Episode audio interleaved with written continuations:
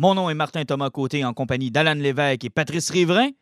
Et peut-être un nouvel injuste. Nous sommes dans l'âge du geek. Dans cette ère d'égalité, d'acceptabilité et de justice des internets, règne une ombre. Quatre chevaliers de la culture populaire vont briser les standards. Nul ne sera à l'abri de leurs opinions. En tout temps, en tout lieu, les injustes. Messieurs, bonsoir. Bonsoir. Bonsoir. OK. Non, non, toi, parle, toi, parle pas de suite, toi. Beaucoup de nouveaux aujourd'hui, vous l'avez peut-être entendu. Là, ça, c'est un preview involontaire. Bon, on, va, on va faire les choses, OK, dans l'ordre des choses. D'abord, salut, messieurs. Bonjour. Bonjour. Parfait. Euh, écoute, on en a parlé lors du dernier podcast qu'on allait avoir du nouveau. Le premier nouveau, c'est qu'on n'est plus à la station où je travaille. Non, on, on est dans le fin fond de ruelle, là, puis euh, on s'est mis dans une boîte de carton. C'est quand même pas super que ça. Il y a de la bonne écho. On est dans, on est dans le fin fond de Chicoutimi-Nord, à quelque part dans un sous-sol vaseux, mais on est là. Euh, écoute, euh, on s'est équipé. On vous montrera les photos en temps et lieu euh, de, de l'équipement qu'on s'est euh, procuré, euh, le petit euh, setting qu'on s'est fait. On n'a pas fini de décorer encore, d'ailleurs. Euh, on fera ça tout à l'heure.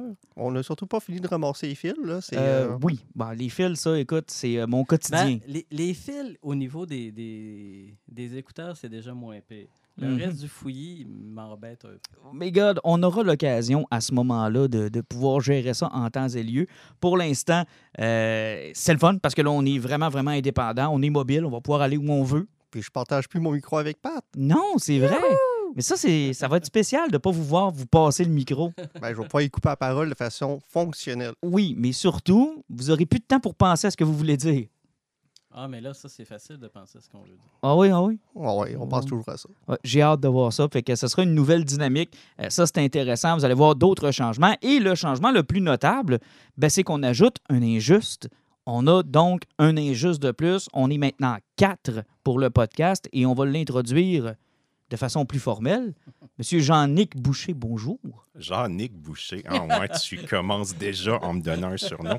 Jean-Nicolas Boucher, monsieur Martin Thomas. Non, je vais y aller avec. Jean-Nic Boucher, c'est beaucoup mieux. Surtout que j'ai eu une opportunité de me présenter tantôt, puis tu me coupais ça assez sec. En fait, je t'ai Donc, montré euh, l'intransigeance. aventure commence euh, de manière chambranlante. Je t'ai montré l'intransigeance dont je peux faire preuve. Ben, c'est correct. Je pense que le groupe porte bien son nom. Puis euh, à, à voir la face, je comprends. Puis je tiens vous le dire, c'est vraiment un honneur pour les injustes de m'accueillir. T'es qui, toi? Euh, natif de Chicoutimi-Nord, je suis né dans un bel hiver de février 87. OK, avance un peu, OK? Parce que Tu veux qu'on te chante dans quel moment? Euh, minute. un peu à l'image. 80. Oui, je sais. Ouais, je sais, Pat, on n'a pas trouvé plus vieux que toi encore. Non, non, désolé. Tu À vas rester moment- plus vieux. Pat terminait ses 60 ans dans ce temps-là. Pat, Pat commençait à faire ses, ses, euh, ses formulaires pour 87. rentrer. Je finissais le second. Dans le fond, là, c'est Martin là, qui cherchait un chum qui n'avait pas connu les années 80 comme lui. Là, puis qui Exactement. tripait rien que ses années 90. Enfin, j'ai quelqu'un qui va me comprendre. Effectivement, je suis quelqu'un qui aime euh, m'obstiner sur à peu près tout. Un passionné de cinéma. Euh, je suis venu à la bande dessinée par la suite, initié par une tonne de gens, dont Patrice, euh, Yep. qui a aidé à faire mon éducation. Mais Patrice, c'est notre papa. dessinée. Patrice, c'est notre papa geek. Oui, pour beaucoup. Pour beaucoup ici. euh, Mais pas juste nous autres, probablement des auditeurs aussi qui ont fréquenté Pat à un moment ou un autre de sa vie, que ce soit dans les cavernes de Lascaux ou encore euh, durant, le- durant les campagnes de Napoléon ou euh, durant le temps de la Nouvelle-France aussi. Donc, euh, vous avez tous pu côtoyer Pat. Ou dans les mille et une nuits. Dans les mille et une nuits aussi. Oui, c'est vrai, tu as eu un petit voyage en. Ouais. Ouais. Mais avec Napoléon, on s'amusait, on virait notre tricorne dans le mauvais sens. Pourquoi? ben écoute, ça faisait geek, là, voyons. D'accord. Fait que, Jean-Nic, ben, ça nous fait plaisir aussi de t'accueillir. Donc, euh, bienvenue. Donc, on est quatre. Vous comprendrez que ça va être un peu plus difficile de gérer tout le monde. Donc, c'est plus de job pour moi. Mais, euh, ben oui, mais écoute. ouais, je suis habitué de vous gérer. euh. Non, non, normalement, ça devrait bien aller. Puis euh, on ne cachera pas qu'on se connaît quand même depuis déjà un Oui. bon moment. Puis ceux qui, qui étaient attentifs au podcast, ben, vous nous avez sûrement déjà entendu parler de Jean-Nic, là, celui qu'on bitch tout le temps. Ben, il est là. là. Ouais, c'est juste là qui déteste Marvel, qui est en train de vomir sur le MCU au grand complet, mais qui tripe sur Batman vs Superman. Oui, le gars qui n'a pas écouté non plus Endgame encore. Il va falloir corriger Une, beaucoup de une des choses. huit personnes. Il va falloir corriger beaucoup de choses, Jean-Nic, pour être sûr que tu puisses suivre. Mais il avait Ouais, vu. BVS deux fois même la première semaine. T'as vraiment fait ça? Pas mal. Deux fois. Deux fois? Mais c'est pas très bon. Je suis capable de le dire aujourd'hui, mais je suis excité. J'aime le personnage. Qu'est-ce que tu veux que je te dise? Aujourd'hui, tu es capable de le dire. Combien de temps ça t'a pris avant de pouvoir le dire? Une semaine. Ah, ben c'est quand même moins pire que je pensais, honnêtement. C'est vraiment moins pire. Fait que bienvenue et euh, on aura l'occasion de, de profiter de ton grand savoir puis de ta culture pour euh, pouvoir avoir des discussions encore plus passionnées. Parce que le but des injustes, c'est toujours ça, c'est de faire découvrir le plus de stock possible. À quatre, on essaye d'en couvrir le plus large possible pour être sûr que euh, vous puissiez faire de bons choix puis que vous ne soyez pas obligé d'être comme nous autres, c'est-à-dire plus de vie, à lire et écouter tout ce qui se passe. Parce que c'est un peu ça aussi, être un injuste. Tu vas voir, tu vas découvrir ça, c'est super le fun. Ouais, parce qu'on Tu vas va- prendre une petite discipline. euh, C'est super le fun, tu vas voir. Ouais, puis euh, on va parler justement de peut-être des petits trucs qui ont commencé à passer à la TV dernièrement, puis qu'on va réussir à vous faire sauver quelques heures. Euh, Ouais, ouais, il y a des trucs euh, qui sont assez effectivement pénibles. Puis on va peut-être vous faire sauver une sortie au cinéma aussi, Alan. hein? Euh, ouais, il y a des chances aussi. Il y, a C'est des bizarre. chances, il y a des chances qu'on vous fasse effectivement sauver peut-être un peu de temps au cinéma. Mais euh, trêve de, pr- de plaisanterie, bienvenue et on va pouvoir commencer tout de suite. On va parler de comics pour commencer. Euh, on a finalement reçu Last Night on Hurt, le numéro 2. Oui, effectivement, on l'avait reçu la semaine dernière, mais là, on, était en train de setter notre nouveau stock. C'est qu'on a malheureusement encore sauté une semaine. Là. Euh, mettons que ça n'a pas été super évident de recevoir le stock puis réussir à faire fonctionner le tout. Là. Puis c'est pas comme si on l'attendait pas. là. Ouais, On avait vraiment le goût de le lire, puis on avait hâte de le lire. oui. Euh, je vous rappelle, Last Night on Earth, c'est le deuxième euh, Black Label, donc après Batman Dam, c'est euh, celui qui est sorti. De Scott Snyder et dessiné par Capullo.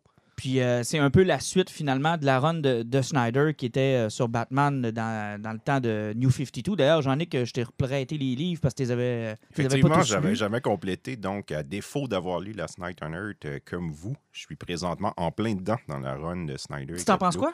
Euh, je suis mitigé. Je suis parfois complètement en amour, puis des fois, j'aime pas vraiment. Son Year Zero, euh, j'ai pas accroché beaucoup. là. Ce qui se trouve que- à remplacer finalement l'origine de Frank Miller. Exactement. Je trouve ça honorable qu'il décide de vouloir raconter, lui, comment se sont passées les premières années de Batman. Maintenant, est-ce que c'est aussi, intéressant que lui le croit? Je pense pas. Par contre, euh, c'est de la très, très bonne BD. C'est dessiné d'une main de maître par Capullo. Ça, je capote bien raide. Et là, je vais m'attaquer à Endgame, qui se trouve être le deuxième arc avec le Joker dans sa Ok. run.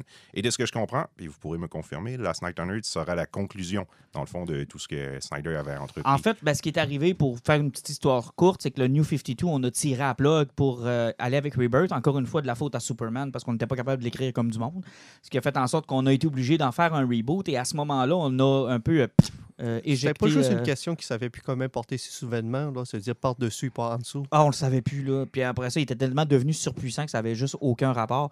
Mais euh, donc, quand on a fait Rebirth, c'est là qu'on a installé Tom King sur le titre de Batman, puis on a sorti Snyder, qui a un peu précipité, je pense, la fin de sa run. Il y avait un, un bout où il voulait s'en aller, puis il a vraiment jamais eu la chance de pouvoir y aller. Puis avec le Black Label qui offre finalement un genre de Elseworld, ben, c'est parfait pour lui, là. C'est la porte ouverte pour Ben, ça. là. effectivement, mais de toute façon, dans sa run de Batman, euh, je pense que ben, euh, Batman, euh, de quoi, Dark me- Black Metal, Bat- Ouais, Metal. Metal, là, ben, c'était une, sorte de conclusion parce que c'est quelque chose qui avait cassé écrire là, très longtemps sur, une- sur Ben, depuis Kurt of All, je pense qu'il y avait mis ça. Effectivement, ça, ça traitait de là, puis il- on, on voyait qu'il voulait aller sur quelque chose qui n'était pas apocalyptique, puis qu'il y avait comme une histoire de Batman qui est là. Puis comme on avait parlé la dernière fois qu'on a parlé de Last Night, c'est qu'on joue avec un des clones de, de Bruce Wayne Mhm. dans son plan de contingence, que chaque génération a besoin d'un Bruce Wayne. Et on le traumatise à chaque fois qu'on en que ça, ça prouve qu'il est exactement comme euh, Monsieur Stark. Ça fait que c'est le vilain de l'univers. C'est que. Ah oui, c'est lui le méchant. C'est ce mégalomane, le gars, n'a Ben, aucun sens. Il a l'impression que le monde ne peut pas survivre sans un Batman. sais, Il en, T- il en Tony- crée, là. Tony Stark crée tous les super vilains qui existent, tandis que Batman, lui, C'est lui le super vilain. ah, effectivement, mais regarde, moi je viens de finir la, de lire la deuxième run aussi de Injustice. Mhm. Puis là-dedans, il y a quoi? Il a, il a- il a créé son. C'est quoi? C'est son Black Eye, son ben, quelque chose. C'est un- Il monitore la planète au grand complet. Non, non, mais ça a toujours été ça, que ce soit dans The Omac Project ou je pense que c'est une. Tower of Babel. Tower of Babel, c'est une caractéristique du Batman moderne. De, de- des années 90 à aujourd'hui, on en a fait un paranoïaque, un, un contrôle freak, un, presque un malade mental. On finit par le, le dire, c'est presque ça. Euh, et Last Night on Earth est exactement dans cette mouvance-là. là. Effectivement, parce que là, dans le deuxième, moi, son seul point faible que j'ai trouvé, là, c'est qu'il y avait le gros problème d'être un, d'être un sacrement de milieu. là. Tu sais, euh, tu le lis, puis il t'explique beaucoup de choses, tu comprends beaucoup de choses, ça avance pas beaucoup, puis ça te prend la fin. En fait, ce qui m'écœure un peu, même dans le format prestige, c'est que j'ai l'impression qu'on va manquer de temps. j'ai l'impression que cette série-là pourrait durer un 6-7 numéros facile là, à- au, euh, à- à 60 pages par, euh, par numéro, oui, il serait capable d'en faire un 6 facile. Ça me déçoit un peu, en fait, que ce soit un 3 numéros pour conclure une arc qui a quand même duré, quoi, une dizaine de TP à peu près, là.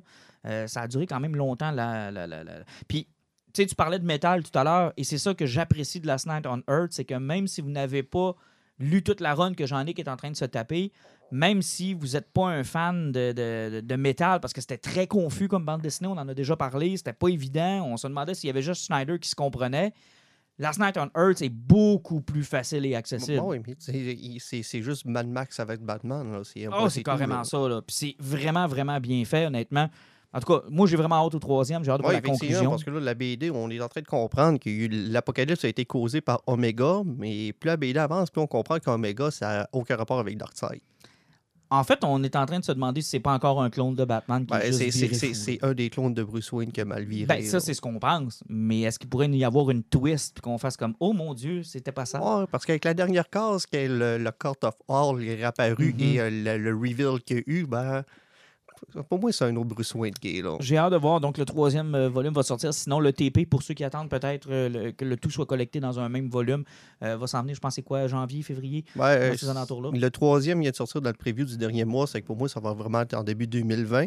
Mais la semaine dernière, je pense qu'il est sorti le premier trade paperback de Black Label de Batman Dam. Il est vraiment sorti en TP, puis il est vraiment en format prestige. Ça fait que c'est vraiment, vraiment des beaux recueils. Oui, par contre, on doit vous avertir tout de suite que le format sur Last Night on Earth n'est pas le même que Batman. Non, c'est un format de BD normal. Ouais, puis ça, c'est un peu décevant parce qu'on sous, on sous-exploite finalement Capullo. Euh, aussi. Puis le problème de l'album cartonné de 60 pages de ce format-là, c'est que tu n'es pas capable de l'ouvrir sans casser la reliure, ben manquer tout décoller. Ouais, puis ça, c'est dole. Puis en passant, euh, point honorable à sa Wonder Woman, qui est un peu inspirée de celle de Frank Miller, mais beaucoup mieux.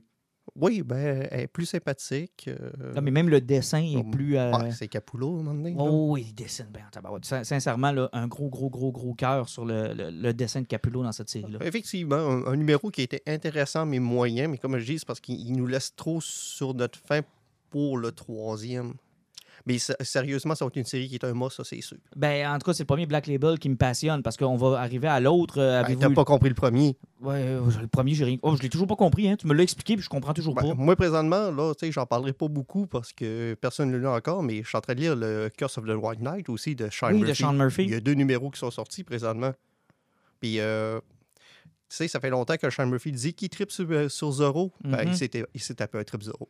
OK. J'ai hâte de voir ça parce qu'on avait tous apprécié, je pense, White Knight. Oui, oui, on a beaucoup trippé sur White Knight. Moi, Metal, là, euh, Black, euh, Black Label, là, je, je sais pas, je sais pas, je suis peut-être le seul parce que je suis beaucoup moins d'ici que vous trois, là. Euh, mais je suis pas convaincu du format, puis je suis pas convaincu de la ligne éditoriale. Parce que ce qu'on lit de Batman en ce moment, là, moi, je trouve que c'est c'est une longue répétition de Tower of Babel. Ben, ça ressemble un peu à ça, mais moi, ce que je voyais surtout, c'est que c'est pas du jamais vu. Là. Ce qu'on a vu dans Last Night on Earth, c'est une recette qui est éprouvée. Là. Tu sais, je effectivement. veux dire, ça peut penser à Walking Dead, ça fait penser un peu à Mad Max, ça fait penser un peu à tout ce qui est euh, Old Man Logan. Puis, puis même le premier qu'on a eu, Batman Dam, qui était une suite de Joker par la même équipe, c'est juste qu'ils en ont profité du label qui ressortait pour pouvoir construire, écrire qu'est-ce qu'ils pouvaient faire dans le temps avec euh, quand Mhm. DC était un peu plus ouvert de- d'esprit, là, puis euh, moins stiff, là, mais euh, Non, je sais, mais je suis un peu de, de ton côté. Puis le- lui où j'ai beaucoup de misère actuellement, c'est Superman Year One. D'abord, qui l'a lu? Là, euh, Il y a moi qui l'ai lu. moi, je l'ai, euh, je l'ai, mais je l'ai pas encore lu. OK. Jean-Nic, tu l'as lu? Pas encore. Je Pas vais encore. attendre le trade. Bon. Frank Miller, euh, Ben, on- on- on- je, vais Il va se passer, rattraper. je vais passer vite dessus parce qu'on avait parlé d'un premier numéro là, qui avait été plutôt fade où ce qu'on voyait comme une jeunesse de Clark Kent puis il se passait pas grand-chose. Puis Tout il y le avait- bout armé. là. Puis là, il s'est il s'est enrôlé dans l'armée. Ça fait que dans le deuxième, on se ramasse avec un Flo qui est dans l'armée. Mais moi, je l'ai aimé le deuxième. Parce que là, on a découvert un Clark Kent qui était plus fendant un peu. Parce qu'il a fait son entraînement militaire. Puis tout le long de son entraînement, il, il a pas forcé, puis il a pas fait semblant de forcer. Ça fait que il a fait son entraînement de marine, que tout le monde est en train de crever dans l'océan, faire des trainings de cave. Là. Ben, lui, il restait debout, puis il bougeait pas, puis il a jamais sué. Il a fait ses courses avec 60 livres sur le, cou- euh, sur le dos. Il a jamais sué, puis il s'est jamais caché qu'il forçait pas. Il allait au même rythme que tout le monde, sinon un peu plus vite, mais jamais, sans jamais suer. C'est que lui, ce que j'aimais, c'est qu'il découvrait la faiblesse de l'humain. Comme ça. Puis le bout qui était le fun, sur, où ce qui a, pris conscience sur la valeur puis la fragilité de l'humain, c'est qu'il a commencé à faire du combat. Au corps à corps, ça allait bien, puis il faisait, il faut juste que je fasse attention pour pas le casser. À un moment donné, ils ont donné des couteaux de bois. Puis qu'il a découvert qu'avec son hyper speed, chaque coup qu'il donnait, il ouvrait une artère. Il fait comme, hop, je viens de le tuer, je l'ai tué, je l'ai tué. Il a comme fait, ils sont tellement fragiles que je peux pas construire ce voie-là, puis il faut que je trouve une autre façon. Ben, on, va, on va donner ça à Frank Miller. Ça, on parlait de euh, Zero Year tout à l'heure, euh, Jean-Nic. Bon, à la différence, par exemple, de, de- de Scott Schneider, euh, de reprendre une origine, c'est jamais facile. On a vu combien, Pat, des origin stories de de sens. là, euh, ça. Birthright qu'on suivait ouais. dans le temps. Euh, qui était supposé être la, la- la- nouvelle origine de Superman, dans lequel Lex Luthor et lui, on se collait à la série Smallville. Puis, tu sais, combien de fois on a ré- et revu, réinterprété ces origines-là? À la défense de Frank Miller, celle-là est différente. Ouais, mais tu sais, même le, le tragique Butt Ride qu'il y avait eu v'là- v'là à peu près une 10-15 ans, avec Mhm. l'invasion extraterrestre qui est arrivée, là, c'était pas très terrible. vilain. Mais aussi, j'ai beaucoup aimé sa, sa- sa vision qu'il y a eu de l'Atlantide. Ça, ça, j'ai pas compris à patente. Là. Ben, c'est- on voit que c'est un S-Word direct là, c'est ça qui est le fun, parce qu'on comprend qu'ils n'ont aucune continuité, parce que le, le monde de l'Atlantide, c'est des sirènes pour de vrai. Oui, carrément. là, C'est vraiment des, des monstres. là. Euh, on, peut, on peut appeler ça comme ça. La première partie de la BD est très lente. Moi, honnêtement, j'ai décroché. J'ai pas vraiment aimé ça. Euh, est-ce que Black Label, puis je je suis avec Pat, là. T'sais, où est-ce qu'on pourrait amener ça, Black Label? Parce qu'actuellement, honnêtement, c'est pas ce qu'on s'attendait vraiment. Ben, là. Black Label, là, en ce moment, là, c'est un fourre-tout. là. Ils sont allés chercher un paquet d'affaires qui ont déjà été écrits, puis là, ils nous ont garoché ça ensemble. Puis là, bon, c'est republié maintenant, faisant partie du Black Label. C'est ça, ça, ça. Puis là, ils lancent. Vous vous souvenez, là, quand on avait fait une rencontre du preview, comment on était enthousiaste sur les titres du Black Label? Ça, ça nous avait emballé. On avait dit Ah, wow, là, le truc post-apocalyptique, euh, l'affaire de zombies, blablabla, bla, bla, bla, le Superman avec le super team, euh, tu sais, euh, Capullo, puis euh, pas Capullo, mais euh, John Romita Jr. puis Frank Miller. Tu sais, moi, c'est ça qui m'avait accroché. Mais en ce moment, je sais pas, il y a comme. C'est. Ben, C'était-tu nécessaire de retourner sur une origine de Superman? Ben, les- les foutues origines. Mais ce qui arrive, c'est qu'ils ont, ils sont- ils ont commencé dans la facilité. Ben, euh, oui. Ben, en fait, ils se sont pas donné facile avec Dame. Ils ont commencé avec un scandale du bat de pénis. Oui.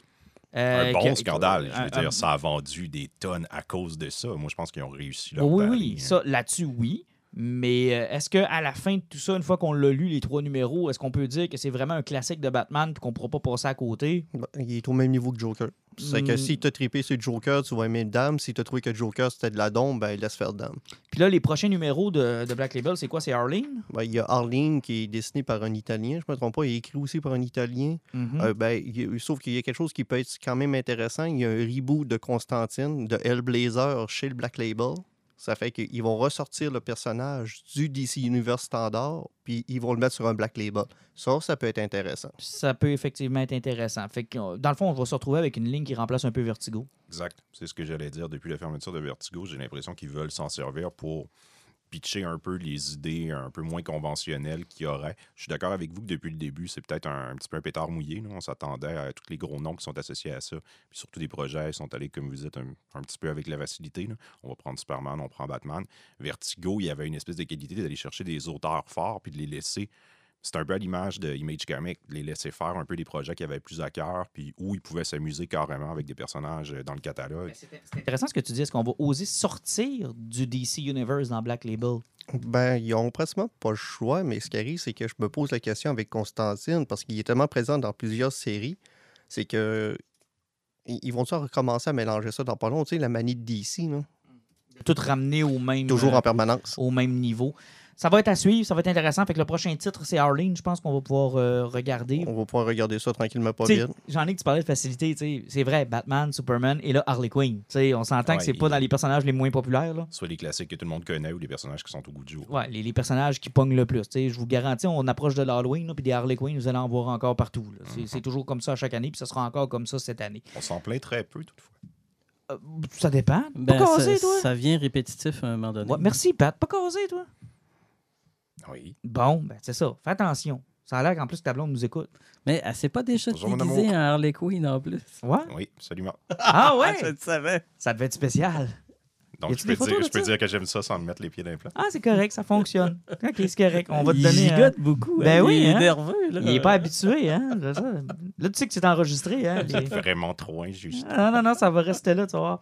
Euh, hey, dans la même euh, catégorie de, de bande dessinée spéciale, on attendait tous le numéro 1000 de Marvel, qui est une espèce de réponse finalement à Détective Comics puis à Action Comics. Ça, j'ai posé le lire, j'ai rien feuilleté, puis que j'ai vu qu'il y avait une histoire à toutes les, à toutes les 12 cases, j'ai fait, ouais, on va laisser faire ça. Ah, Moi, puis Pat, on l'a lu, hein? Puis, tu sais, je suis pas un grand fan de Marvel, fait que j'ai mis ça sur le dos de. Je connais, j'ai peut-être pas tout ce qu'il faut pour comprendre ce qu'il y a dans le numéro, mais honnêtement, j'ai rien compris. Ben, moi, j'ai une culture de Marvel. Là. Ça fait longtemps que j'en lis. Ça fait longtemps que je lis des vieilles affaires. Puis j'ai tripé sur plein de, de, de- vieux trucs qui datent, là, euh, pas super-héros ben trash. Là. Donc, euh, à ce niveau-là, là, c'est pas plein de petites histoires. C'est un long récit qui suit jusqu'à la fin. Plate. Plate. Plate parce qu'ils ont décidé de se servir des précurseurs des X-Men, qui étaient les, les X, là, les 3X. Trois espèces de salons. Les 3X. X, hein. Les 3X. Ça a l'air bon. Ça. Regardez, que Ben vous oui. êtes vraiment là. non, non, mais ça nous intéresse. OK, ben c'est ça. Donc, vous aimez le 3X. Y avait-tu Psylocke dans le 3X? Ah, Ouais, ben, euh, Ouais, euh, Jean Grey dans le 3X, ça a l'air de quoi, ça? Bon. Je vais vous Oh, péter oui, oui. votre trip, là, puis je vais vous embarquer dans l'homoérotisme. C'est trois gars, trois savants, puis il y en a un qui est vieux. Donc, Bon, J'avoue que ça, il y a toujours un vieux dans ces histoires-là, Ouais, hein. toujours. hein. ça, ça pète un peu le fantasme, Ouais. effectivement. donc l'affaire, c'est qu'ils se basent sur les gars qui ont créé Adam Warlock. OK. C'est-à-dire que ceux qui tentaient à une première époque, parce que, bon, là, si on fait référence à la culture de plein de monde, là, tu sais, la torche humaine des Quatre Fantastiques n'est pas la première torche humaine. Johnny Storm s'était inspiré et c'était un hommage à la première torche humaine qui s'est appelée comme ça. Des, invender- des, inv- des invaders avec Neymar. Invaders, c'est OK. ça. Avec Neymar puis avec Captain America. Puis avec, Fait que là, on euh, parle du vieux stock de Marvel dans le temps de Timely Comics. Ouais, dans, le temps, dans ce temps-là. Puis Le même Golden avant- Age. On est vraiment là très, très, très loin parce que dans les premières histoires du Marvel 1000, on fait référence beaucoup à énormément de récits, mais ça s'appelait pas encore Marvel Comics. Tu sais, euh, Astonishing, Astonishing Tale, euh, Strange Tale, etc. Ils font toutes référence à ça. Et là, on part d'une mythos que je ne connaissais pas, qui vient du roi Arthur, avec des cultistes qui auraient créé une espèce de masque qui permettait aux porteurs du masque d'être imbu d'une certaine d'un certain pouvoir. Sauf que le commun des mortels qui portait le masque de temps en temps, ça foutait rien, puis le gars se faisait descendre. Puis un autre, tout d'un coup, ben, le gars, il était comme l'égal de, de tous, mais un petit peu plus. OK. Et là, tu découvres que ça, ça a eu plein, plein, plein de contacts avec plein d'affaires. Donc, euh, ce masque-là était avec un tel autre qui a croisé la première torche humaine. Euh, un tel gars qui était un des premiers héros de Marvel utilisait ce masque-là. Puis là, tout d'un coup, là, t'arrives, tu te dis, ouais, mais pourquoi tu me parles de ça? Là, tout d'un coup, bon, ah, première apparition de tel personnage. Ah, tout d'un coup, Iron Man. Ah, tout d'un coup, un tel. Écoute, c'est terrible. Quand ils font référence dans le numéro de Marvel 1000 à la première, au premier numéro d'Amazing Spider-Man, c'est Spider-Man qui s'obstine avec quelqu'un, on ne sait pas trop quoi parce que c'est très touffu. Mais tu sais, quand il se promène debout sur un building, là, puis que lui, il est comme euh, perpendiculaire, c'est comme une espèce de joke plate. Puis, à chaque récit, tu sais que de temps en temps, tu vas avoir une espèce de détective asiatique avec un autre gars, le Night Avenger ou quelque chose comme ça, qui va faire référence encore à ce récit-là, jusqu'au point culminant de 2020, Marvel Unmask de Mask Rider. Et? C'est qui? Et? Et c'est ça. Ça change quoi, ça? Mais c'est ça, c'est- c'est c'est absolument merdique. Écoute, J'ai rien compris de ce que tu m'as raconté en passant, je suis tout seul. Non.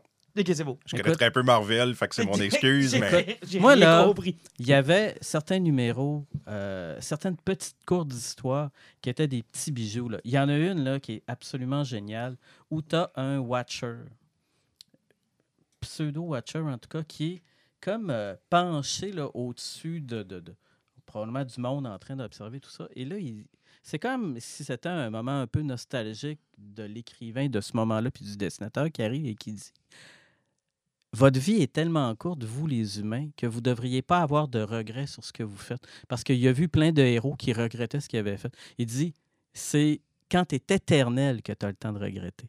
Vous autres, vous n'avez pas le temps de ça. Vivez pleinement votre vie. Et il y a plein de petits moments géniaux comme ça dans BD, sauf que c'est tellement un ramassis de n'importe quoi pour rendre hommage à un tel, rendre hommage à telle affaire. Écoute, Attends, je te pose une question. là.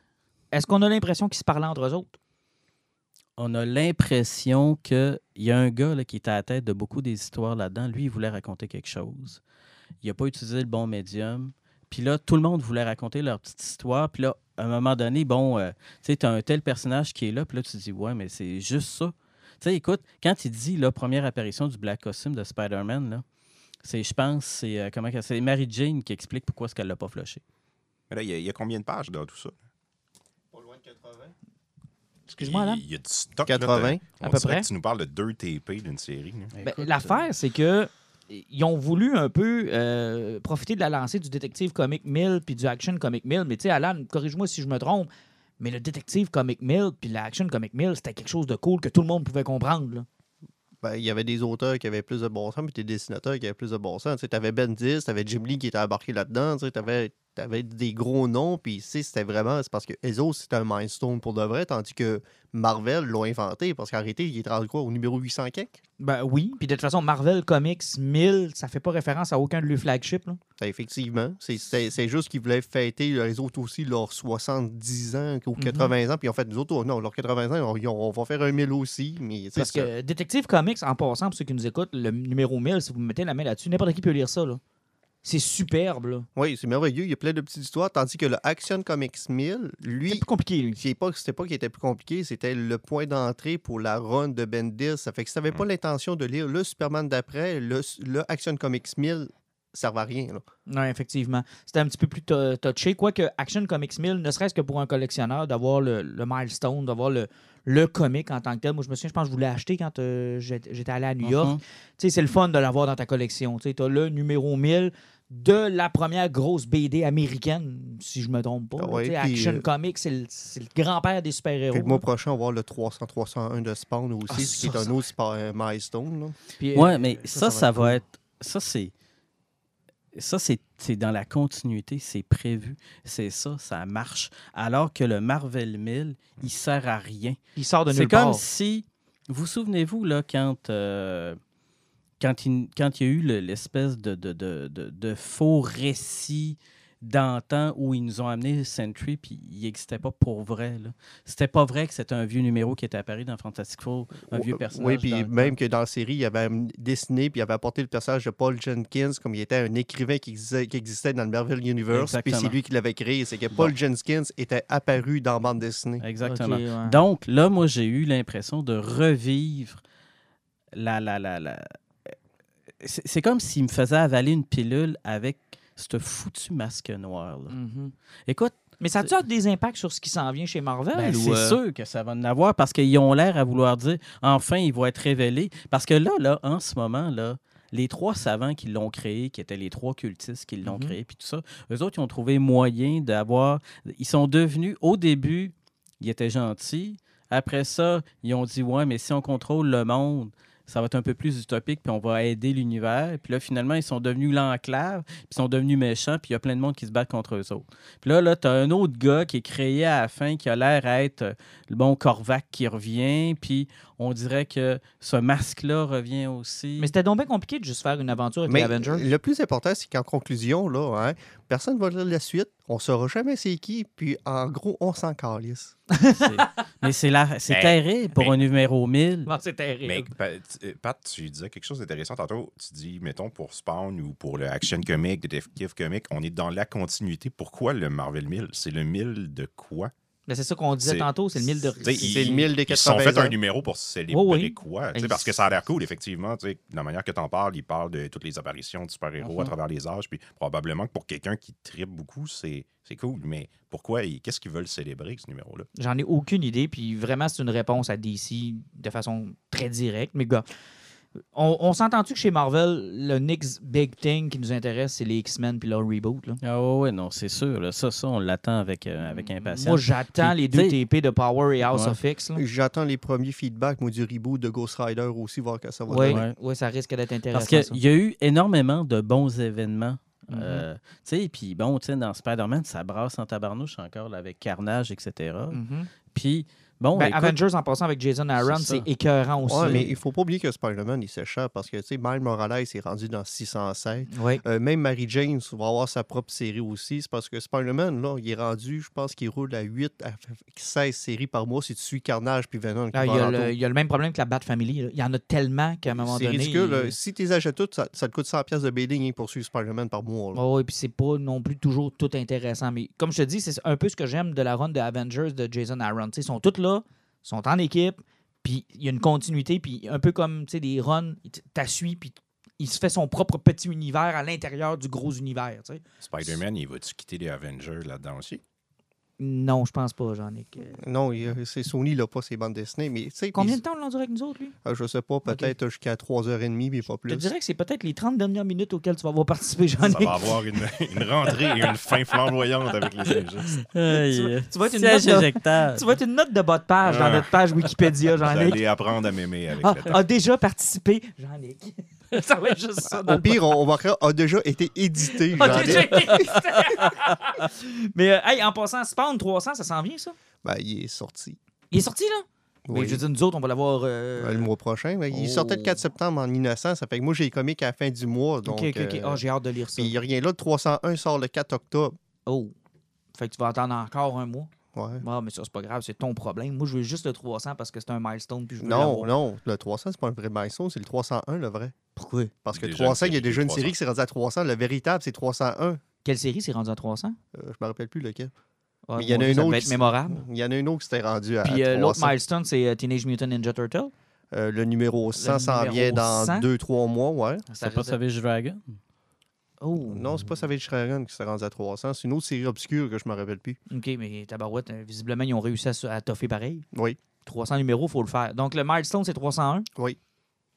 Je t'ai commandé juste le 300, je pense. hein? Ah, mais moi, je me le 301, je me l'ai commandé en deux exemplaires. Hmm. Ah, ah, ah, ah. Mais non, non, il y a un cover de McFarlane, Ah. puis l'autre, c'est de Capullo. Ça fait que je garde les deux, OK? Bon, ben, je me suis fait fourrer dans cette histoire-là. Jean-Nic, lâche ton téléphone. C'est à ton tour. Il check la porte. Ben oui, check la porte. T'es tellement pas à ton Non, affaire non, pour non, une non, première c'est parce que- épisode. J'étais en train de vous chercher quelle autre série c'était Non, euh, 300. Je l'ai il, pas trouvé. il checkait des orignaux. Oh, ouais, c'est ça. Check it. Hey, C'est pas facile. Quand t'as un niveau que les injustes, il faut que tu sois à la fois recherchiste puis. euh, Non, il faut que tu sois sur la coche. Si t'es pas assez sur la coche, on t'éjecte, là. Fait que là, c'est à ton tour. Puis t'étais en train de checker ton téléphone. Ça marche pas, ça. Dark Crystal. Wow. Wow. C'est tout ce que j'ai à dire là-dessus. Garochez-vous là-dessus. C'est euh, dans un. non, dans un moment où. Hey, on- sa carrière va être courte. tu commences Sa mal. là. carrière va être courte. Non, mais je vous écoute, puis souvent, on est dans un moment où on se pose beaucoup de questions sur l'avenir de Netflix. euh, avec euh, tout ce qui s'en vient, Disney+. Avec une série comme ça, là, ils sont vraiment en train de me convaincre qu'ils sont capables d'avoir du contenu complètement incroyable. Seulement lire, puis aller voir euh, qu'est-ce qui a inspiré le projet de passion qui est Dark Crystal, c'est vraiment incroyable. De A à Z, tu vois que ça a été fait avec amour. Pour tous ceux qui sont le moindrement fans de ce genre de cinéma-là, ben là, c'est une série télé, mais pour ceux qui ne connaissent pas Dark Crystal, euh, film de 1982, réalisé par le studio de Jim Henson. Et si je ne m'abuse, c'est Frank Oz qui était à la réalisation là-dessus. Un film qui était euh, 100% en marionnette, Oui. avec des décors qui sont incroyables. Et c'est laid en passant, là. Hein? Ben, c'est un chef-d'œuvre. Non, non, attends. J'ai pas dit que le film était laid. dit J'ai laid ou lent? Laid. Les, les- Ben- les ma- c'est pas beau, les marionnettes. Ils sont pas belles. Ils sont super ils, sont, belles. ils sont magnifiques. Non, Alan, tu m'aideras pas celle-là. Ben, ils sont, ce qu'on pourrait dire, uncanny. Je peux comprendre que Les Fraggle Rock visuellement, ça fait belles. peur. Ouais. Autres. Ah non, c'était magnifique. là. Moi, j'adorais. là. OK. Oui, c'est. Il faut pas parler en mal de Dark Crystal. Tout ce que j'aurais à dire Jamais. là-dessus, moi, je suis un. Je suis né à la fin des années 80, je suis vraiment plus un bébé labyrinthe. Moi, Jennifer Connelly là-dedans, euh, c'était ma déesse. Ah oui, tout, tout était là. Puis Dark Crystal est venu par après. J'ai découvert ça à l'adolescence. Euh, j'avais trouvé le film très, très beau, mais très, très lent. C'est quelque chose qui, qui a bien vieilli, surtout dans le, dans le visuel. Par contre, je trouvais que l'histoire était lente. Là, avec la série télé, on est loin de ça. C'est combien Euh, d'épisodes, juste pour euh, se euh, remettre 10 épisodes, à peu près 50 minutes chaque. Euh, c'est vraiment un parfait mélange entre Le Seigneur des Anneaux, Final Fantasy et Game of Thrones. Donc, c'est une série qui va plaire, ben, pour les enfants, j'attendrais peut-être un peu. Là, de- C'est J'en ai, j'ai une question pour toi. Là, la série, là, moi, je pensais qu'en plus, avec des épisodes d'une demi-heure, ils ont été vraiment sur le une heure. Oui. Euh, c'est un prequel du film. Oui. J'ai pas vu la série. De toute façon, moi, ça fait un mois que j'ai plus Netflix. Là. Je suis rendu ailleurs, ça a l'air. euh, je suis rendu vidéo en demain. Il, est- il est tendance, Alan. Il est en avant de la curve. Il, a Ouais. déjà- il s'est déjà désabonné avant que nous autres, on l'ait fait. Ouais, c'est ça. Moi, Disney. C'est ça. je suis peut-être à ça, mais c'est ça. C'est parce que là, là, ils ont lâché les, les- les marionnettes. là. C'est plus du CGI ou ben c'est encore non, de non, non, non, l'animatronique? non, non, Non, non, non, non, non. c'est des marionnettes C'est des presque marionnettes. à 100 Il y a un petit peu de CGI, puis en l'écoutant, vous allez voir pourquoi. là. Parfois, il y a des scènes qui le demandent, mais ça a été fait avec une minutie. Ça me rappelle beaucoup Peter Jackson, ce Seigneur des Anneaux. Quand il y a du CGI, ça a été fait d'une manière intelligente pour que ça soit très, très peu perspective. Oui, exactement. Tu t'en rends pas vraiment compte, puis tu sais, ça va toujours être pour euh, un monstre qui va être un petit peu en arrière-plan. Puis quand ils ont la chance de le faire avec des marionnettes, ils le font avec ça. Je sais pas comment ça a coûté réaliser ce show-là, mais rien qu'à voir les costumes, la qualité des marionnettes, c'est incroyable. Puis tu le sens que tu sais, ça a été fait avec passion. Euh, tout le monde qui a Ouais, travaillé un là-dessus, là, Brian ça, là. Freud qui était le Parce créateur. que, parce que Jim Henson souffre de la maladie d'être mort. Là. Effectivement, mais son studio est toujours là. Et c'est sa fille qui produit le show. C'est réalisé par Louis Leterrier, un réalisateur qui avait fait euh, Hulk, si Ok. je ne m'abuse. Ben non, euh, les, les clashs de taille- les clashs des titans, les deux nouveaux. C'est lui qui fait ça? exactement. Ouais, c'est pas Oh! nécessairement ses plus hauts faits d'armes, mais Louis Leterrier, c'est un grand fan de Dark Crystal, le film original, puis ça fait longtemps qu'il ch- pitchait à plusieurs studios une manière d'essayer De d'adapter, le de, faire faire une suite, faire un prequel. Euh, il s'est fait fermer la porte souvent, puis à un moment donné, c'est ça, il y a eu une discussion avec euh, la, la fille de, de- de Jim Henson. Ils ont réussi à pousser le projet, puis finalement, Netflix, ils ont décidé d'adapter en série télé. Le seul défaut, c'est que c'est tellement bon que ça fait pâlir un petit peu le film. Ça, ça Oh. rend le film un petit peu plus. euh, les conséquences sont comme moins graves après que tu écouté la série. Mais sérieusement, là, garouchez-vous là-dessus. Le moindrement que vous avez un amour pour le, le cinéma gars, d'animation. non, un peu, j'ai une autre moins question pour toi. traditionnel. Mettons que, un peu comme moi, là, je suis pas un fan de ça. Écoute, j'ai dû voir ça, Dark Crystal, j'étais très jeune, je suis même pas sûr que je Mhm. me souviens de l'histoire. là. J'ai dû voir ça un peu comme j'écoutais. euh, sais, quand euh, t'es jeune puis t'écoutes de quoi qui passe à la TV. Là. je l'ai vu qu'il a sorti en VHS dans le temps. Et boy, ouais. Ben, moi, je suis allé le voir au cinéma. Ben, ben, Surprends-moi. T'as le goût que je te- le vende en deux Non, phrases. en- non, non, ce que je veux en fait savoir, c'est, mettons que j'ai le goût là, de me taper ça. Est-ce que, un peu comme euh, quand les, les- les plus jeunes nous demandent dans quel ordre écouter Star Wars, là, est-ce que je devrais commencer par la série de Netflix puis écouter le film après? Absolument. C'est un prequel. Ouais, c'est un Oui, je comprends, ça- mais un peu comme Star Wars épisode 1, Mais, moi je euh, suggère non, jamais euh, de commencer par épisode 1. J- j- J'ai j'ai lu les commentaires, puis il paraît que si t'as pas vu le film, là, ça change absolument rien. Il y a peut-être deux, trois in savoir. que tu, par- que tu catcheras pas, mais il paraît que ça n'a aucune influence. Donc, en fait- on peut l'écouter en ordre chronologique. Oui, exactement. Puis tu sais, c'est des belles surprises de voir tu sais, des personnages dans le film qu'on voit revenir ou des trucs comme ça, des endroits qui ont été visités qu'on Mhm. voit. Les, tu sais, les races de personnages qu'on voit à l'écran sont aussi les mêmes. Mais non, on peut totalement commencer avec la série, puis après aller découvrir le film, ou bien qu'aller écouter le film, puis après découvrir la série sur Netflix. Je pense que les deux se font là, sans problème. Parce qu'on n'a pas deux heures devant nous, mais on pourrait relancer le débat de comment tu écoutes Star Wars. tu sais, Puis... Ben, c'est facile, t'écoutes dans l'ordre où les films sont sortis. là-dessus. Ben, pour ça que je te Martin, posais cette question-là. Je vais te donner un argument pour l'écouter, le Dark Crystal. Sais-tu que avant d'être dans Star Trek, euh, ben, l'actrice qui jouait le rôle de Beverly Crusher, Mhm. c'était une des animatrices de marionnettes de Jim Henson. Ah, ça, je savais pas. Ça. elle a travaillé sur Dark Crystal. Ah, quand même intéressant. Puis le petit gars qui faisait le bébé dans Labyrinthe a tra- travaille sur la nouvelle adaptation de Dark Crystal. Hein, tout se lie. Tout est lié dans cet Tout est univers de marionnettes. Est-ce que Canel et Pruno ont des cousins dans Dark Crystal? Ben, peut-être, parce que si tu regardes les nouvelles marionnettes, ils ont des drôles de têtes. Ouais, ben, Il y en a une en particulier, Pop, qui a vraiment l'air au nouveau Bruno dans la nouvelle itération de Passe-Partout. Oh non, donc, ça, c'est pas. Non, c'est pas pour moi. Mais vous êtes weird, les gens des années 80. Puis là, Jean-Luc, tout est juste ultra Ça a fin weird. de, ouais. Mais triper ces marionnettes, honnêtement, je suis pas capable. Mais c'est tellement trippant, pas des marionnettes. capable. Écoute, Je suis pas- moi, là, Ah, mais les- tu tripes pas sur Star Wars, toi? Oui, mais. C'est pour les une mari- marionnette, ça. Ouais, mais les marionnettes, c'est pas le point. Mais Yoda? Oui, je comprends, mais c'est pas, le... c'est pas ça qui m'a fait triper sur Star Wars. Là, moi, j'étais pas fâché de voir Yoda en CGI. Là. Ça me Mais- dérangeait pas. là. Tu tripes pas ces mopettes? Non, j'ai Non, pas, non, c'est euh, moi qui, c'est moi ah, puis ma ouais. blonde qui tripe ces J'ai mopettes. pas d'attirance envers les marionnettes. en fait- en, fait... je trouve ça. Je trouve que. Bon, je devrais-tu le dire? Ah, c'est vrai, il n'y a pas de CRTC, c'est podcast. Je trouve que ça fait pédo. Hein? ça fait vieux bonhomme qui va attirer les enfants dans son sol. Pas en tout. Absolument des pas. marionnettes. Viens voir les marionnettes.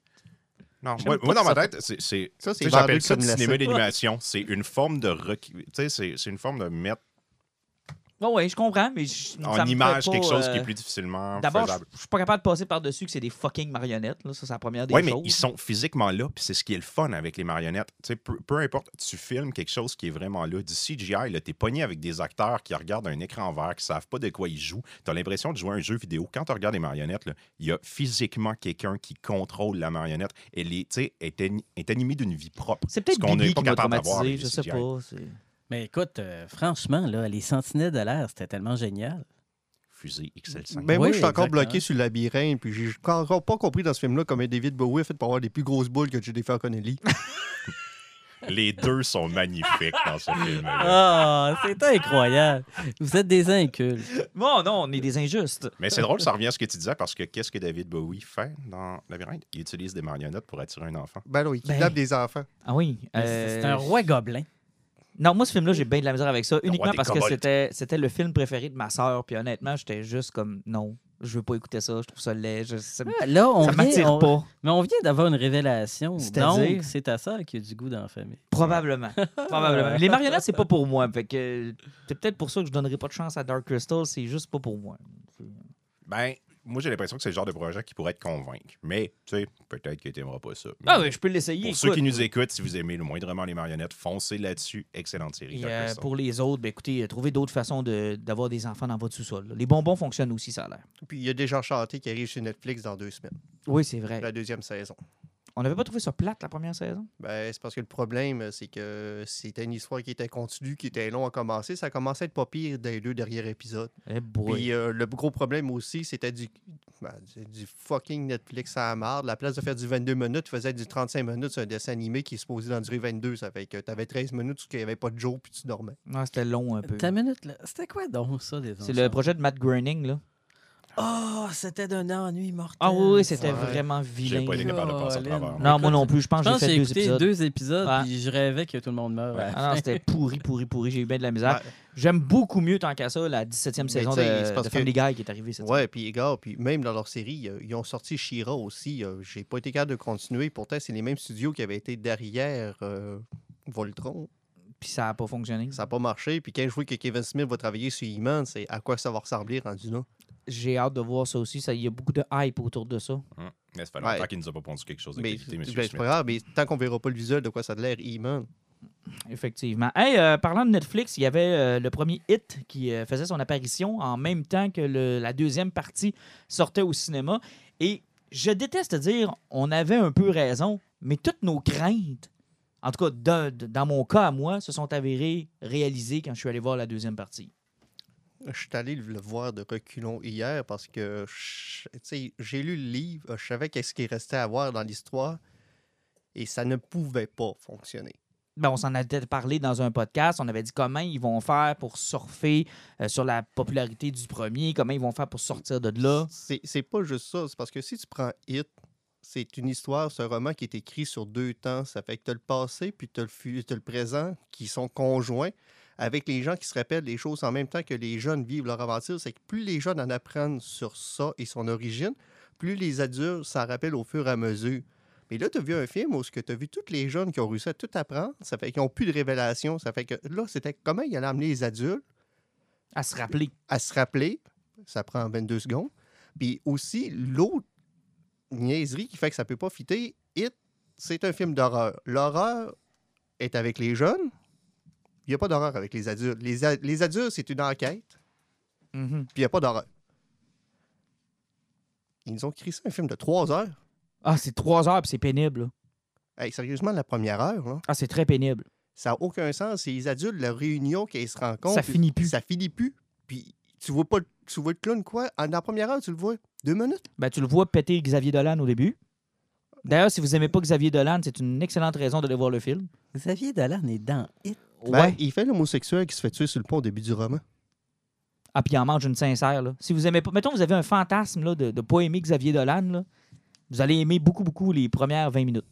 Ouais, mais là, tu sais, entre pas l'aimer, puis tu sais, comme acteur, euh, moi, je l'ai vu dans plein d'affaires, puis c'est quand même un excellent acteur. Ah, mais c'est juste que j'ai fait le saut là, quand il, il mange une sincère volée. Là. Hey, je me souviens même pas de cette scène. puis ça promet parce que. Je sais pas si t'étais comme moi, mais quand j'ai vu ça, C'est le premier meurtre que là. dans le roman. c'est ça. Puis ça, ça, ça promet parce que là, tu retrouves un peu du premier film, puis tu te dis, oh, OK, on est redécollé. Et après ça, s'installe cette longueur qui ne finit plus de finir. Mais la réunion, de la façon qu'ils se rencontrent, l'horreur, puis sérieusement, euh, j'ai rien contre le casting des adultes. Qui est moins intéressant que le- celui des enfants, pour Il y ça. en a rien que deux qui réussissent à se démarquer. Bill Hader. Bill Hader, puis euh, l'autre qui fait euh, Eddie. Ouais. À part de ça, là, sérieusement, Bill, qui est supposé être le leader du groupe, en plus, c'est Jim McAvoy qui joue. Là. Ah, puis tu vois rien, là. Il, a- il- sert à quoi? Hein? Non, non, 0-0 avec une barre, à part nous faire un triste parallèle avec Stephen King, là. C'est-à-dire un auteur qui a de la misère à finir ses romans. Puis là, le caméo de Stephen King est quand même intéressant dans, ce- dans, dans Ouais, ce, dans ce contexte-là. Sauf que le film, c'est ça, c'est parce que la réunion avec les adultes, ils ont respecté le fait que Mike était le bibliothécaire, Mhm. qui restait là. Ce que j'avais dénoncé dans le premier film, qui était un boucher puis un tueur de moutons, tandis que c'était Ben qui était le bibliothécaire qui faisait les recherches. Mhm. qu'ils ont inversé les rôles, puis là, ils ont fallu qu'ils corrigent leur erreur pour faire le deuxième. Et ça, c'est une chose qu'ils ont fait sans arrêt corriger les erreurs. Puis ils ont, ils ont même rapporté des points qui sont fait rentrer dedans. Et quand chemin, il va voir Stephen King, puis il rajoute son bicycle pour retrouver les artefacts du passé. Mhm. De un, son bicycle n'a même pas été l'artefact, il a retrouvé le, le bateau de son Ouais, c'est frère. le bateau, l'artefact. Alors qu'on on pensait tous que c'était le Bessic, nous. Ben, c'est parce que Silver, à base, c'est l'instrument magique de la vitesse dans Hit. Parce que dans le premier, mais si quelqu'un est blessé, si quelque chose qui arrive, puis il faut qu'il sauve, ben, il y a quelque chose à aller chercher, là. Il n'y a rien qui va être plus rapide que Silver. Puis tant qu'il va être sur Silver, il va avoir le temps d'arriver à son objectif. Puis c'est quelque chose qui avait été très poche dans le premier parce qu'il n'avait jamais fait ça. Hey ho, Silver, comme s'il le traitait d'un cheval. Il a fait faire avec Jim McAvoy. Tu sais, Mm. juste pour dire, ah oui, on vous a écouté, on s'est rappelé qu'il faisait ça. Même chose avec euh, Chastain, à un moment donné, que Richie fait une joke de trop, puis elle fait comme bip bip Richie. Ils l'ont jamais fait dans le crise de premier, qu'il allait trop loin. Ils n'ont jamais dit le bip bip. Ils l'ont mis une fois dans le deuxième. C'est comme, hey, euh, Ça, euh, peut-être que ça va être pour ceux qui ont vraiment lu le livre. puis ont- non, là, on tombe dans le très pointu. Non, Par non, contre- mais sauf que ramener les poignées qu'une fois de même, c'est que tant qu'à ça, si tu l'as pas mis tout dans le premier, ramène-les pas pour faire plaisir au monde. Ouais, mais tu Euh, vois, moi, je suis d'accord avec Alan. euh, Mais ça m'a pas, ça m'a, ça m'a ces pas sauté là. référents-là qui étaient importants dans le roman Ils sont pas là, ne là. sont pas là pendant tout. Puis là, tout d'un coup, juste pour faire un clin... C'est c'est comme pour faire des accroches, des clins d'œil. Moi, je ne l'ai pas vu, là, mais entendre parler à Alan, ben, j'étais content que les circonstances avaient fait que je ne l'ai pas vu. Mais finalement. l'affaire, c'est que j'ai eu l'impression que le premier film, ils ont tout fait pour que ça fonctionne. Ils ont voulu que ce film-là se tienne sur lui-même, Sur lui-même. que ce soit une entrée, puis ils se sont probablement dit si ça fonctionne, tant mieux. Si ça fonctionne pas, au moins, on a un film qui est complet.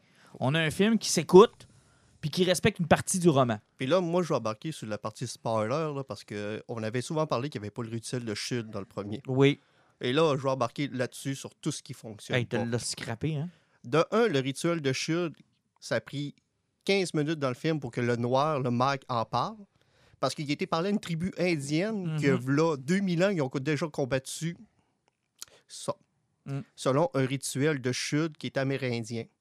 OK, c'est parce que le rituel de chute, là, c'est vrai que c'était dans le genre de tente, mais les enfants, ils avaient lu quelque part, qu'ils étaient jeunes, que s'ils faisaient une tente de privatisation d'oxygène avec de la fumée de certaines herbes qu'ils mettaient dedans, ils pouvaient faire un voyage astral. Mhm. Ce qui est totalement vrai. C'est vrai que c'est amérindien, ça. C'est que quand il était jeune, il l'avait fait. Puis il avait fait un voyage astral. Puis c'est pas un Indien qui avait expliqué le rituel de chute, c'est Mathurin qui l'avait expliqué à Bon, Bill. la fameuse grenouille. Euh, La- tortue. tortue. Propriétaire de ferme. Oui.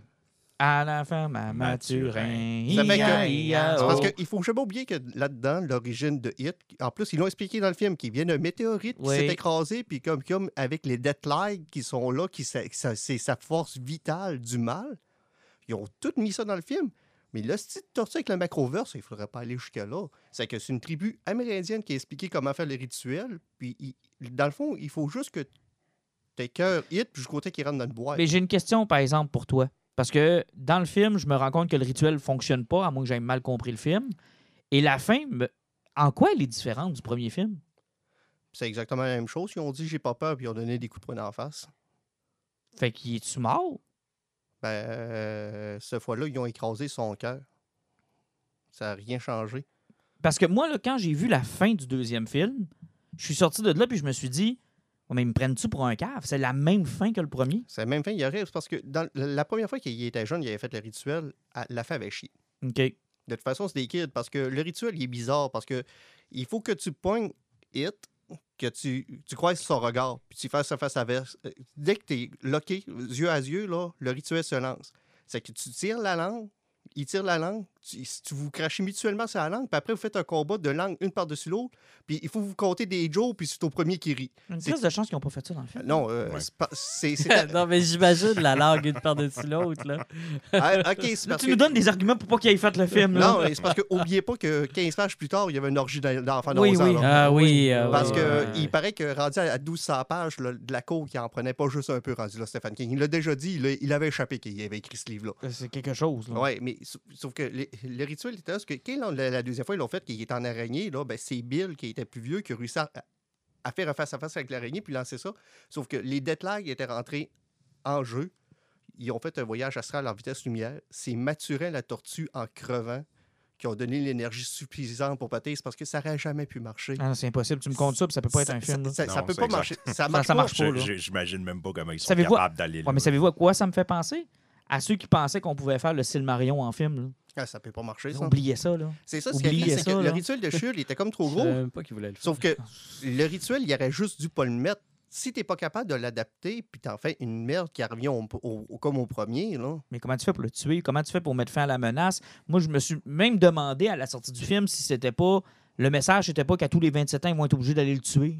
Ouais, mais sauf Puis que. qu'il va toujours revenir. Est-ce qu'ils nous ont ouvert une porte pour un hit 3? Ben, sais-tu Ou- quoi? Je me suis quasiment demandé s'il revenait pas à 72 ans pour essayer de péter une- la gueule une troisième fois en CHSLD. Là. Non, euh, c'est- c'était très particulier. La façon qu'ils ont amené le rituel de Shud, euh, Bill, qu'on n'a jamais senti que c'était le leader du non, groupe, jamais. euh, Beverly, qui- qui avait plus Moi, rien. Jessica Chastain, je suis pas capable en passant. Là. Hein?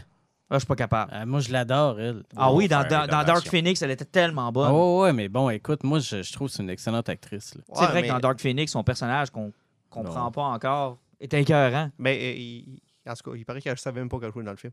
Ah, Mais, quelle Ah. catastrophe. non, mais en tout cas, c'est parce que il- il- le film ne fonctionnait pas. L'horreur ne fonctionne même pas. Attends, un peu, je t'amène là.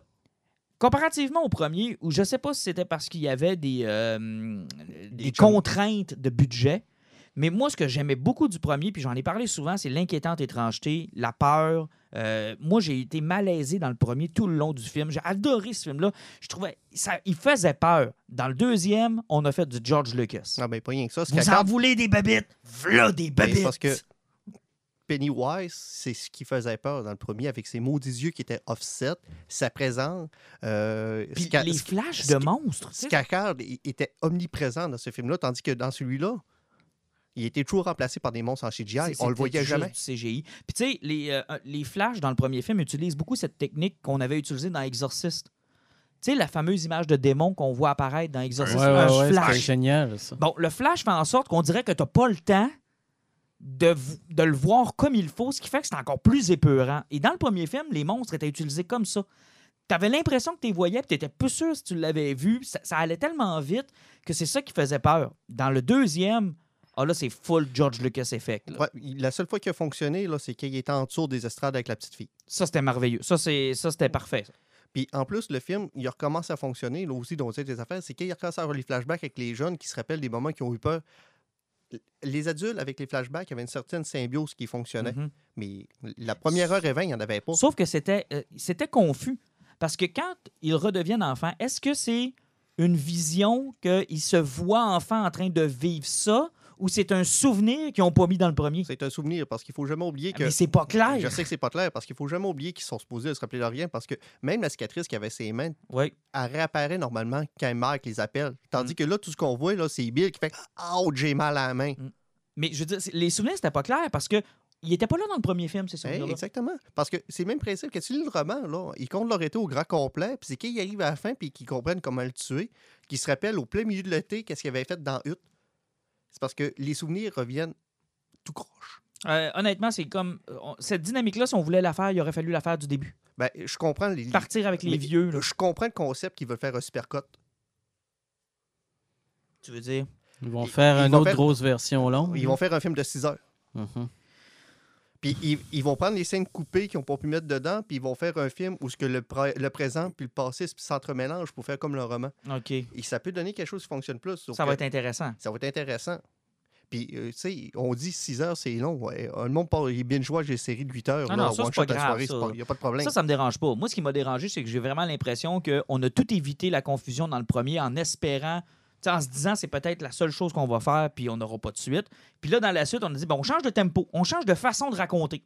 Ben, on les mélange les deux en même temps. On savait déjà comment combattre le monstre Ben, ça. avant même que le film commence. Ah non, honnêtement, j'ai vraiment eu de la difficulté. Bref, pas super bon.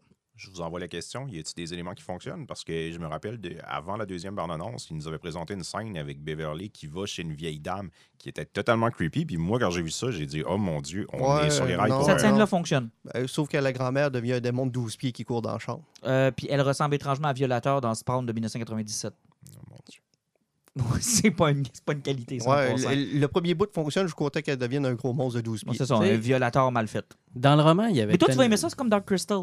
On voit les fils. Pas en T'as pas vu Dark Crystal, tu peux pas dans, dire ça. Dans, dans le roman, il y avait tellement des bonnes scènes, pourtant, tu sais. euh, Ouais, mais, mais cette scène-là, effectivement, j'en ai qu'elle fonctionne. Puis comme Alan l'a dit, tant et aussi longtemps qu'on voit pas le monstre, c'est- puis c'est toute la différence. En fait, cette scène-là là, représente exactement ce que les deux films sont. Tu as tout ce qui a fonctionné dans le premier, dans la première partie de cette scène-là, puis tu as tout ce qui fonctionne Puis pas dans la deuxième Aussi, partie. puis même Bill, de la façon qu'il a travaillé avec Jim McAvoy, là, hein, dès qu'il arrive à, à Derry, il recommence à bégayer, puis il bégaye tout le long. Tandis que normalement, il bégaye jamais. C'est juste que quand il se rappelle là, des souvenirs, puis qu'il revient en contact avec sa jeunesse, qu'il recommence à bégayer, puis le monde s'en rend compte.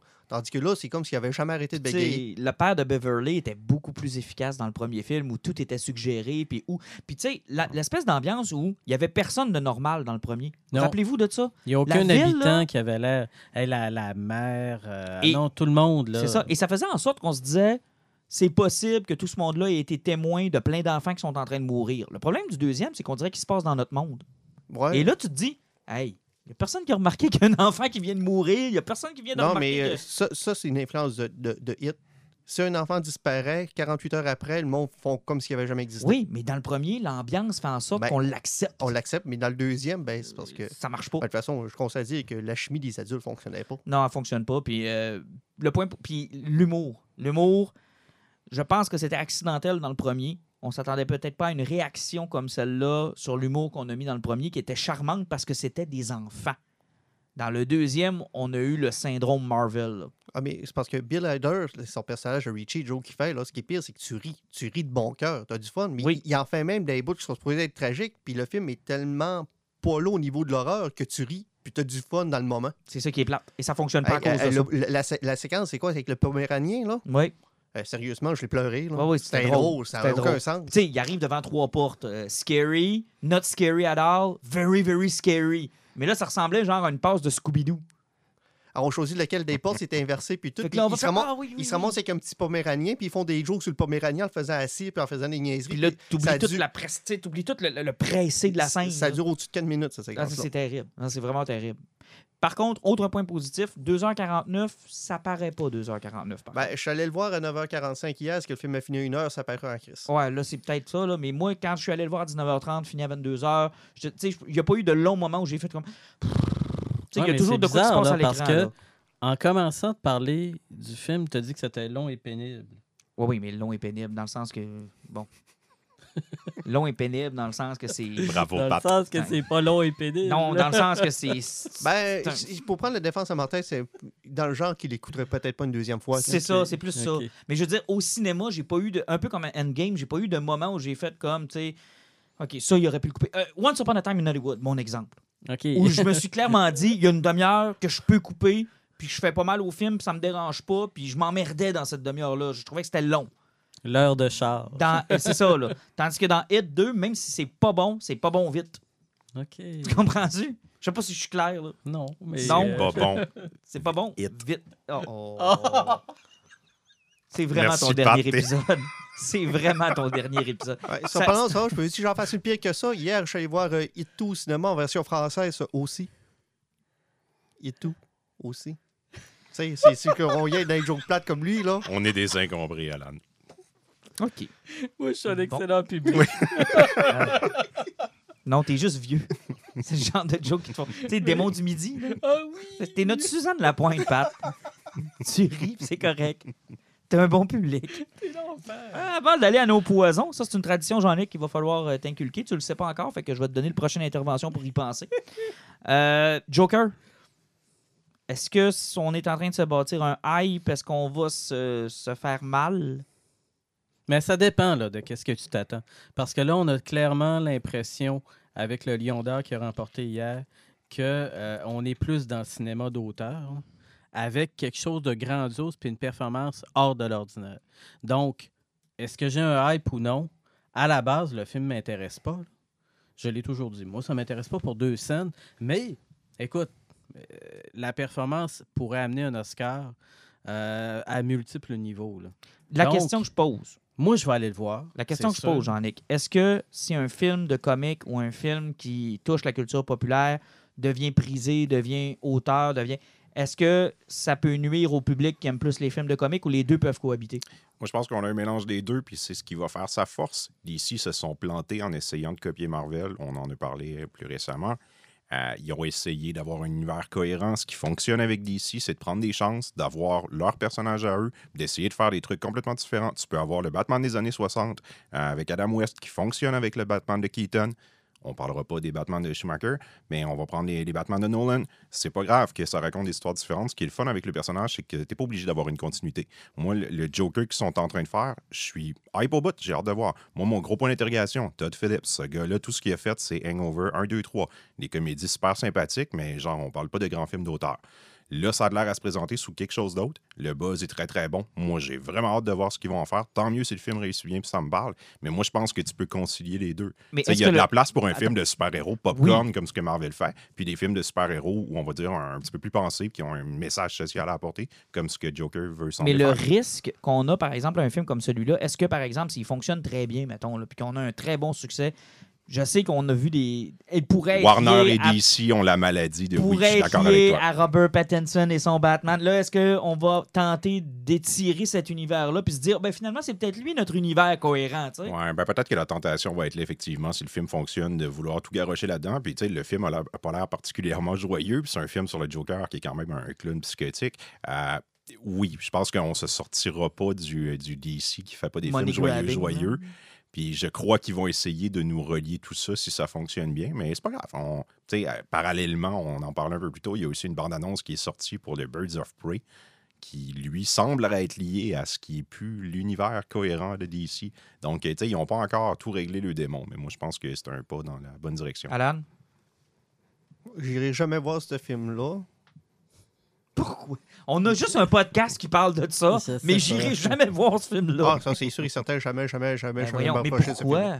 De un, Joaquin Phoenix m'énerve vient qu'il y voir la face, je suis pas capable de le sentir. Un des plus grands acteurs de sa génération. Ouais, je l'ai vu dans Dia- Gladiator, puis j'ai découvert qu'il avait joué euh, un tiers rôle d'un film avec Nicole Kidman avant les années 90. Mais euh, la face, ça revient pas. Le film, moi, le cinéma d'auteur qui se prend au sérieux de même, ça me donne envie de vomir. Mais tu penses pas que ça peut se rapprocher de quelque chose comme Logan, par exemple? Logan, je suis allé le voir au cinéma, j'ai failli m'ouvrir les poignets la première fois. Ouais, il- tu t'en souviens pas, il a non, je me détesté. le pas de ça. Non, mais c'est parce que. Parce que moi, c'est mon top 3 des films de super-héros, Logan. non, c'est pas un film de super-héros, c'est ça Ah, la différence. J'adore ce film-là.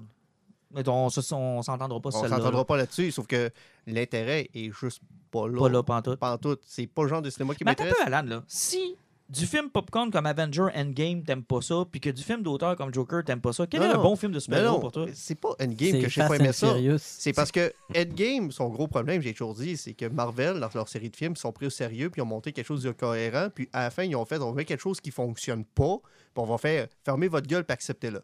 Mhm.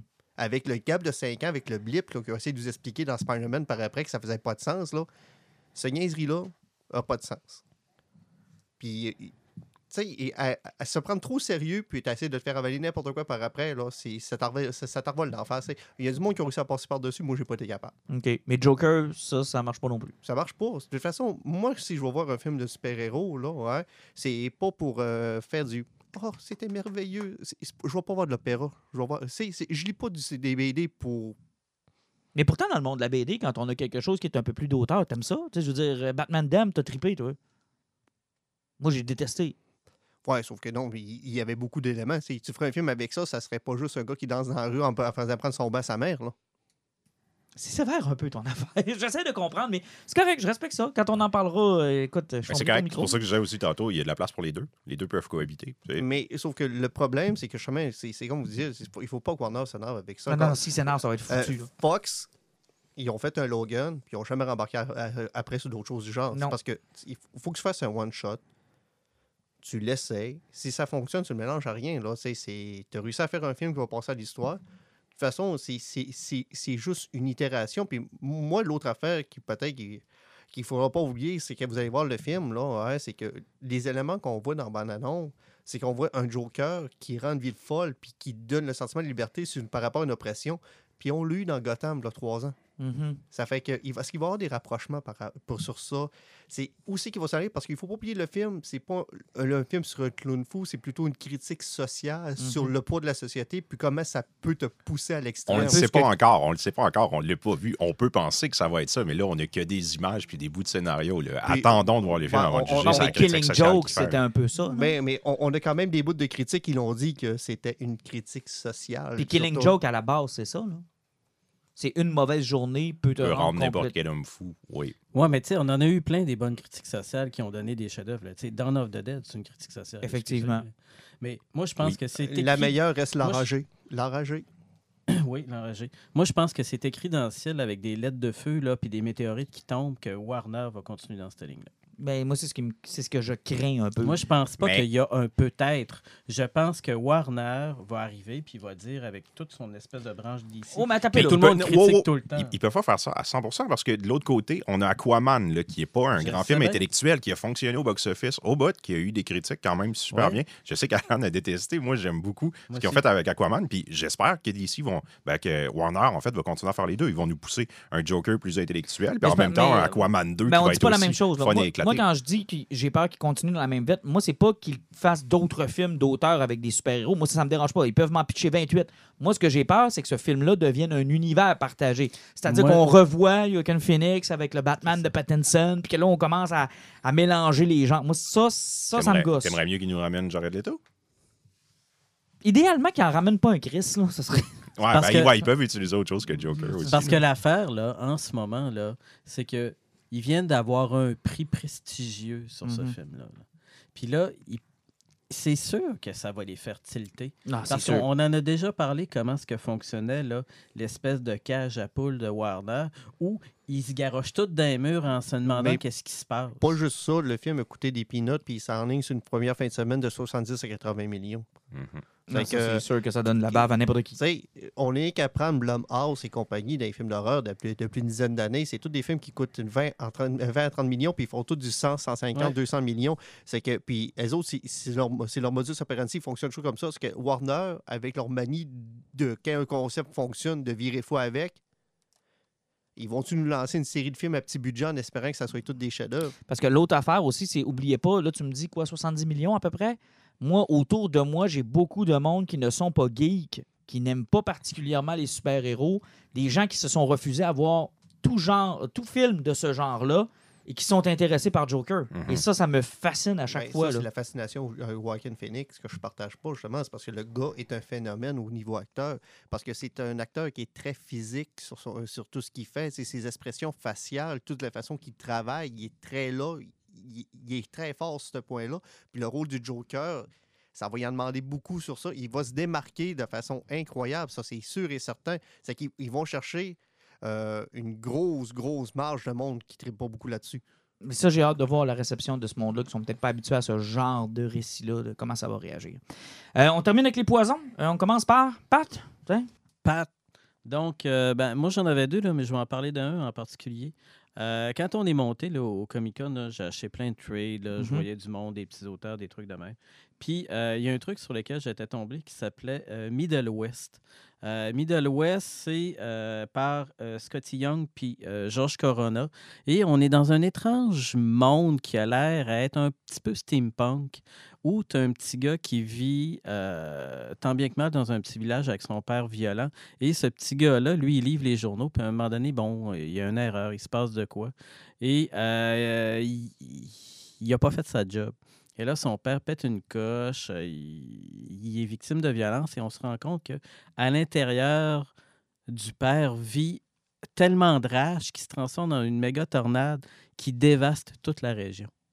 Et là, le petit gars fuit face à cette violence-là et on se rend compte que c'est dans sa famille, dans ses gènes, parce que quand il se sent menacé, il a la, le même rage. Et c'est la façon dont est décrite euh, cette violence-là, euh, cette violence familiale-là, là, domestique, là, entre le père et le fils, qui est absolument délirant, avec un, un univers complètement capoté, puis avec un personnage qu'on se demande est-ce qu'il est vrai, est-ce qu'il n'est pas vrai, comme un clin d'œil au renard dans euh, Le Petit Prince. Hmm. Et c'est absolument euh, fabuleux, super bien dessiné. Euh, J'ai hâte au deuxième. Facile livre. de se procurer? Ah ouais, moi je trouve. Bang comme ça. là. Bang comme ça.